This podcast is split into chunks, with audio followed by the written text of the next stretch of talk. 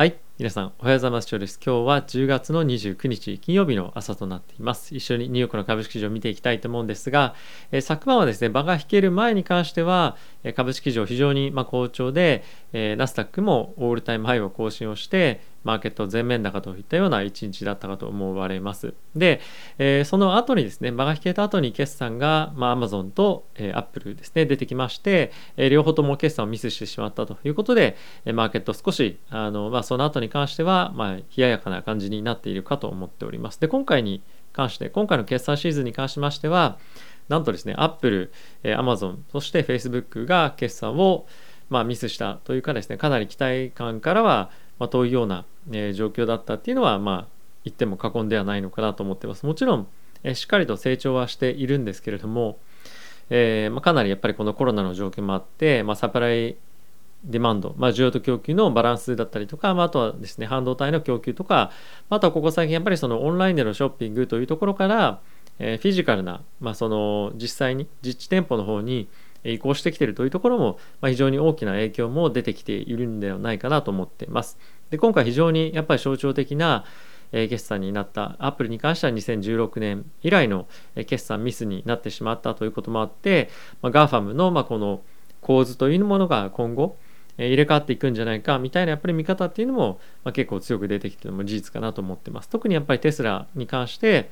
えー、Facebook をですね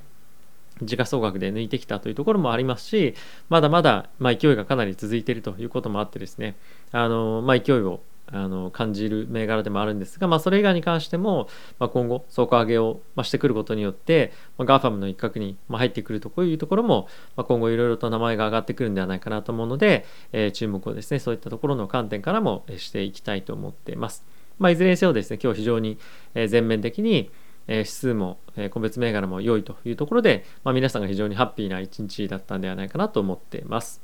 はい。ではですね、えー、とちょっと一旦指数の方を見ていきたいと思うんですが、まずはですね、えっ、と、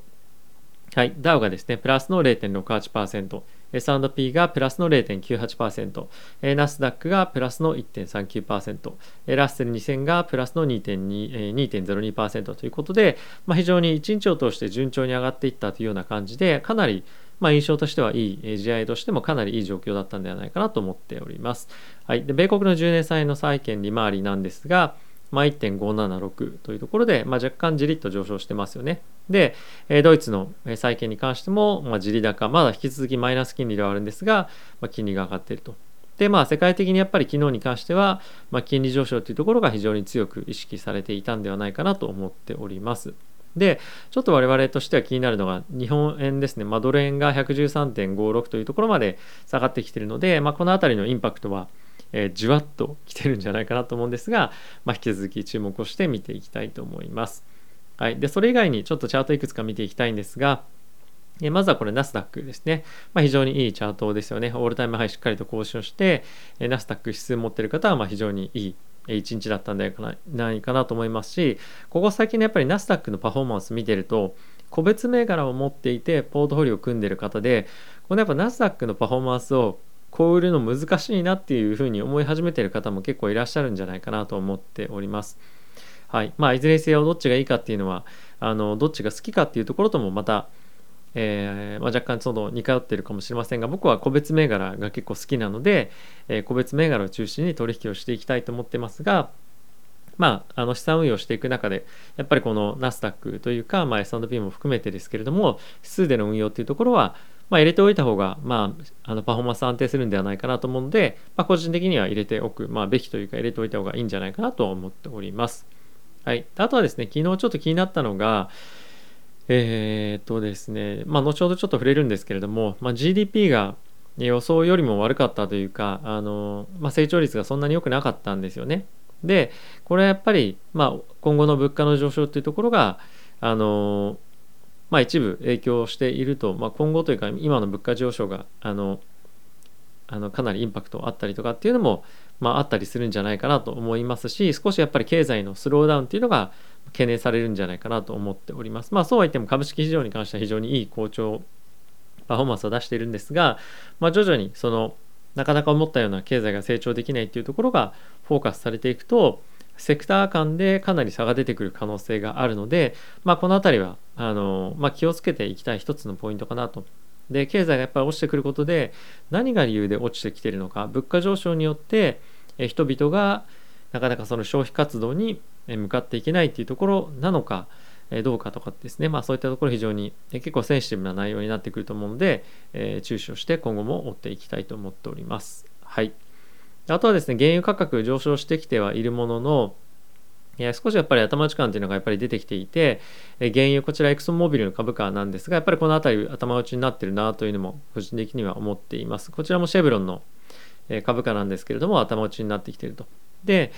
今後本当にその原油価格上昇していく、来るのかっていうところまず1点あって、これやっぱり経済の活動っていうのが少し鈍化してきている。成長が鈍化してきているというところもあると考えると原油価格の上昇って思ったよりいかないんじゃないみたいな感じで、えー、巻き戻しがこの原油価格が上がってるところの巻き戻しが売りっていうのが入ってくる可能性がある。そうするとこの原油価格関連原油関連の銘柄厳しくなってくると思いますしここからアップサイドどれからどれぐらいあるかなっていうふうに考えるとま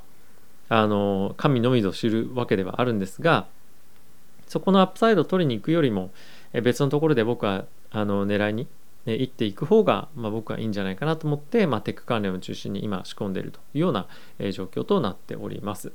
はい。で、ここからですね、皆さんと一緒に、えー、決算ですね、関連だったり、他のニュース見ていきたいと思うんですが、その前にもしこのチャンネルをですね、サポートしてもいいよという方がいらっしゃいましたら、ぜひチャンネル登録や、あとはベルボタンも押していただけると非常に、えー、このチャンネルのサポートになりますので、よろしくお願いいたします。あとはですね、昨日、えー、2つのチャンネル合わせて10万人登録突破しましたということで、えー、今後仮想通貨をですね、え取引始めようという方の、まあ、背中をですね、押せればと思いまして、え総額ですね、100万円を超えるえ、プレゼントを、えー、させていただこうかと思っておりますので、え、興味ある方は、えー、ぜひ概要欄の方をチェックしていただいて、えー、もしよろしければ応募していただければ幸いです。ということで、え、ニュース見ていきたいと思います。はい、まず Amazon の決算なんですけれども、まあ、おあの発表あって、まあ、3%ぐらいですね下落をしていたんですが、まあ、利益がですねまあ、EPS なんですが8.92が予想で6.12というのがまあ実数でした。で売上に関しても111.6ビリオンというのが予想で110.81ビリオンというのがまあ実数ということで、まあ、非常に厳しい、えーまあ、内容だったかなと思っております。で、えっと、ガイダンスに関してなんですけれども、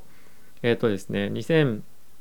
え、すみません、え、っと、まあ、売上に関してはま、130ビリオンから140ビリオンが、えー、大体ですね、フォースクォーターの、え、予想に、まあ、なっているんですけれども、であと今後成長率ですね、まあ、4%から12%ぐらいに、まあ、なりますよというようなことを見越していたんですけれども、アナリストとしては13.2%の予想をしていて、まあ、それを予想よりも下回る。かつ、えーまあ、売上っていうのもですね、まあ、予想を下回るということで、まあ、かなりガイダンスも厳しい。で、この原因なんですけれども、やっぱりさっきも申し上げたように、今、オンラインでの買い物っていうところからもう一旦ちょっとネットよりも実店舗の方に戻ってきてるというところが一つ多くあるのと、あとはですね、まあ、需要と供給のバランスでなかなかその商品が揃ってないというところが、まあ、非常に大きな問題なんじゃないかっていうことが、まあ、今言われてます。で、これはアップルも同様に、えー、なっていましてでアップルに関しても、まあ、この需要と供給のバランスの、まあ、ところでコストが上がったりとかしていてこれが大体6 billion ぐらいあるというふうに言われてるんですね。で、アップルの決算見てみても、まあ、EPS に関してはまあ大丈夫でしたと。ただし、やっぱり売上がなかなか伸びてこないということが、えー、今非常に懸念をされています。もちろん、あのイヤーオバイヤー、昨年と比較して、第3クォーターに関しては30%ぐらい伸びてはいるんですが、今後、この伸びっていうのが鈍化していく可能性は、まあ、十分あるし来年に関してもこの需要と供給のバランスっていうのがなかなか改善しないっていう状況が続くんではないかっていうのがまあ懸念な一つっていうことですよね。あとは一つ大きなポイントとしては、まあ、iPhone の売り上げがですね、えー、大体41.5ビリオンというのが予想だったのに対して38.87ビリオンというところで約まあ78%をですね、えー、予想よりも低かったと。まあ昨年とイヤーオーバーイヤーっていうので、まあ、昨年同時期と比べると47%増加しているのでかなりまあすごい成長してるんですが、まあ、企業全体として見てみると、まあ、少し期待に達しなかったかなというのが、非常に大きなポイントだったかなと思ってます。で、まあ、いろんなエコノミストあのトレーダーの、まあ、ストラテジストの話を聞いていても、まあ、少しやっぱりその辺りの、えー、まあ、今後本当 GAFAM だけではないんですがあの全般的に人々の消費が、まあ、少し経済の停滞というところもありますけれども、えー、少し緩くなってくる可能性もあるよねと。で、まあ、そのうちの一つの大きな理由が需要と供給のバランスなんですがこれ結構意見分かれているところで供給は非常にいいよねとしっかりと売りたいような状況ではある。売ろうとしてプロダクトの開発してるのはあるんだけどディマンドがないっていうような状況だと、まあ、これかなり最悪だと。買う人がいないだとマーケット成り立ちませんよね。でも今っていうのは買いたい人はいっぱいいるんだと。ただし商品の提供っていうのがされない。人々の手元にもしくは、えー、物を売る実店舗に対して、えー、商品が届かないような状況なので、これはですね悪い状況ではないと。なので、まあ、ひとたびこれ今2022年中に、このサプライデマンド、需要と供給のバランスがかなり改善されるんではないかというふうに言われているんですけれども来年には戻ってくるんじゃないかということで、まあ、そういうような方向性で見ている方に関してはこのアップルの株、まあ、昨日今日か5%ぐらい下落してますけれども、まあ、いい買い場になるんじゃないかというふうにまあ言われていたりはします。まあこれはですねどういうふうに見るかというところではあるんですが、まあ、今あえてここにアップルに入るに行くというよりも、えー、また別のところの銘柄に入っていくっていう方がまああの僕はですねまあいいかなと思ってます。GAFAM にまあ固執するというよりも、まあ、いい決算を出しているところで、まあ、これ GAFAM じゃなくてもいいんですけど例えば GAFAM の中であれば Google に行くとかマイクロソフトに関してもかなりいい決算出してましたよねと。なので、まあ、いい決算を出せているところにもうとにかく行くというのが、まあ、今はいいんじゃないかなと思ってます。特にやっぱり来年に関しても本当に需給があの改善するかどうかっていうのは分かんないんですよね。であればもしかするともう1クォーター決算ミスするようなことがあったらさらに売り込まれたりすると思うんですよ。なのでそうじゃなくていい決算を出していてでかつ自分が例えばもう持ってるところがあればそこにポジションを積みますとか僕はそういうふうにやっていこうかなと思ってます。で、えー、先日はえっ、ー、と、まあ、フェイスブック、まあ、今回メタっていう会社に名前変わりますけれども、あとショッピファイですね、あの売却してしまいました。今日ショッピファイかなり上がっていたんで、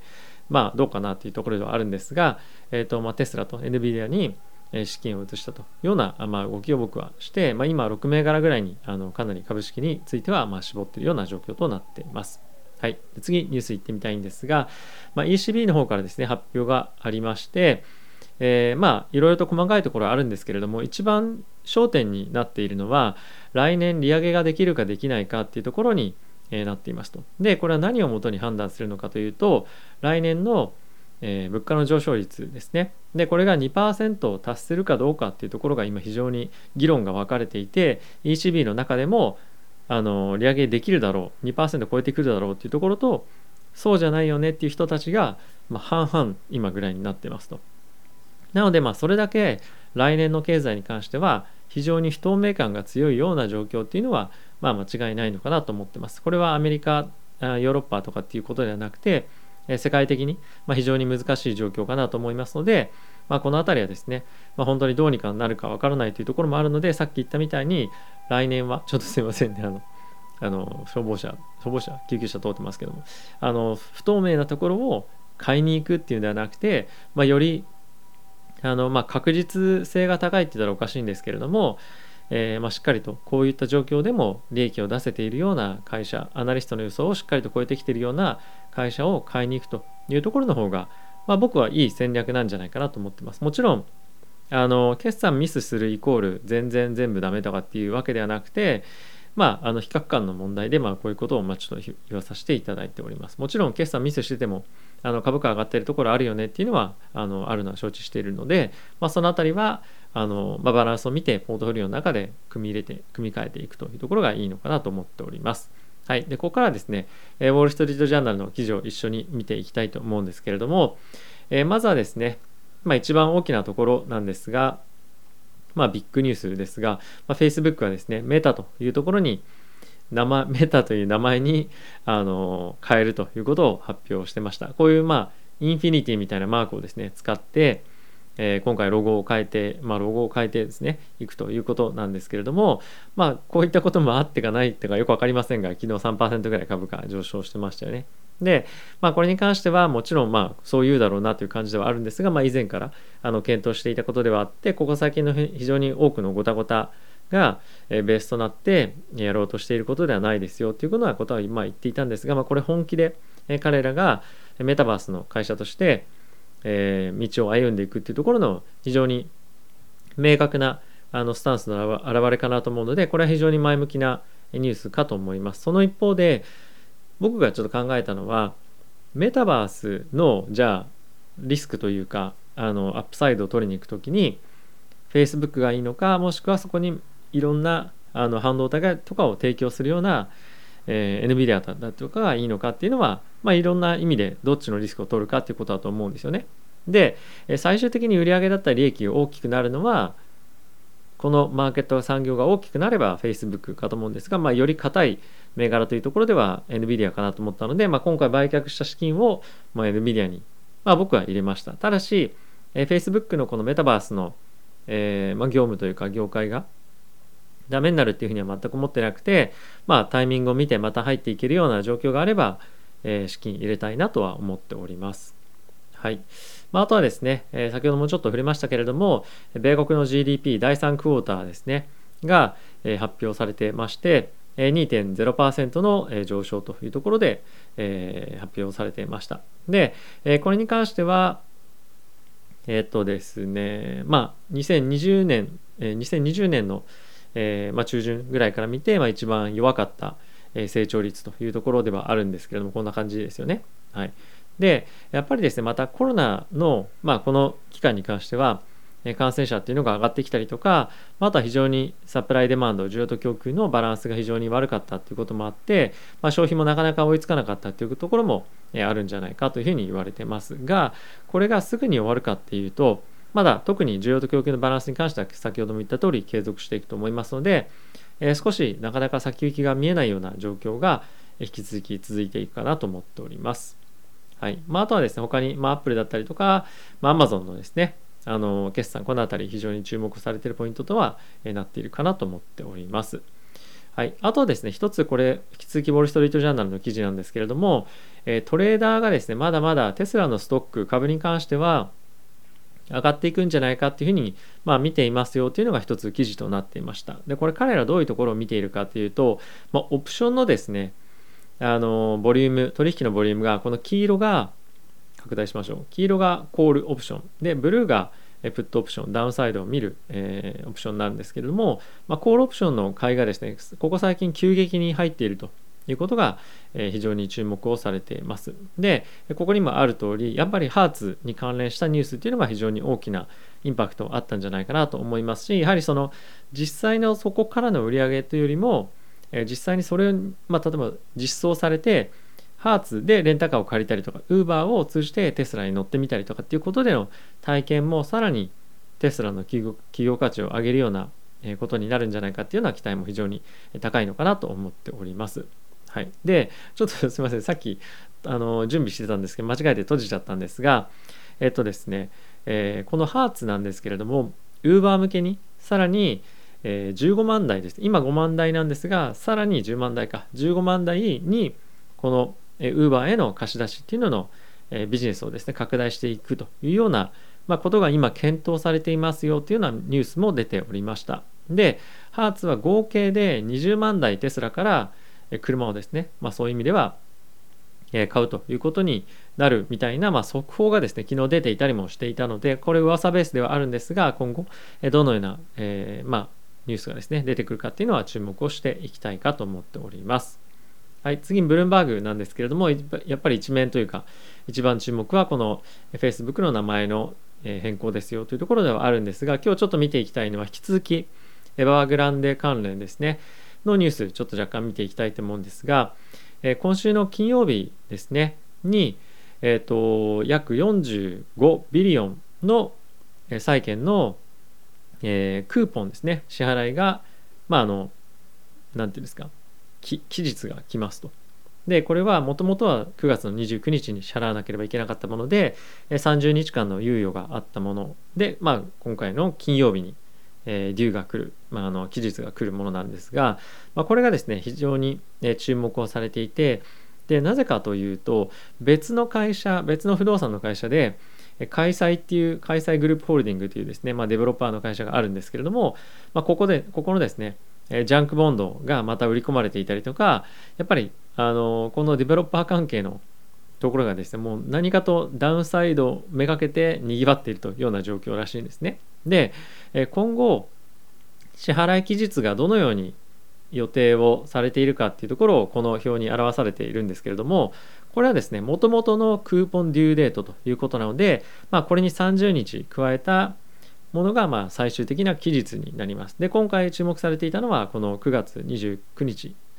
もともと期日だったものが30日後で、えー、次の金曜日ですね。で、え、今後結構 10, 10月の11日期日だったものがですね結構ありましてこれ全部中国恒大なんですが、まあ、合わせて全部で、ま、約ですね150ビリオンぐらいですね日本円で、えま、1.7兆8兆8兆ぐらいなものなんですけれども、まあ、これが大体ですね11月の10日前後に来ると。でその後もずっと続くわけなんですが、まあ、非常にですねこのエバーグランデ関連のニュース、えー、1週間2週間おきに、まあ、いっぱい結構いろいろと出てくるので、えー、中国の引き続きセンチメントというのはまあ、大きく改善しづらい状況にはあるかなと個人的には思っております。まあ、依然としてですね、えー、まだまだこの関連ニュースずっと今年に関しては出てくると思いますので、えー、注目して見ていきたいと思いますし、まあ、どっかのタイミングでグローバルに影響あるんじゃないかみたいな関連のニュースも出てくるかもしれないので、えー、まあ横目でですね注視をしていくような形で皆さんにお届けしたいと思っております。はいということで今日もですね かなりすいませんあの長い動画になってしまいましたが、えー、ぜひ、えー、最後まで見ていただけた方は本当にありがとうございました。また、えー、仮想通貨にですね新たに投資してみようという方にに関しては、えこの合計総額100万円超えの、えプレゼント企画ぜひ応募してみてください。ということでまた次回の動画でお会いしましょう。さよなら。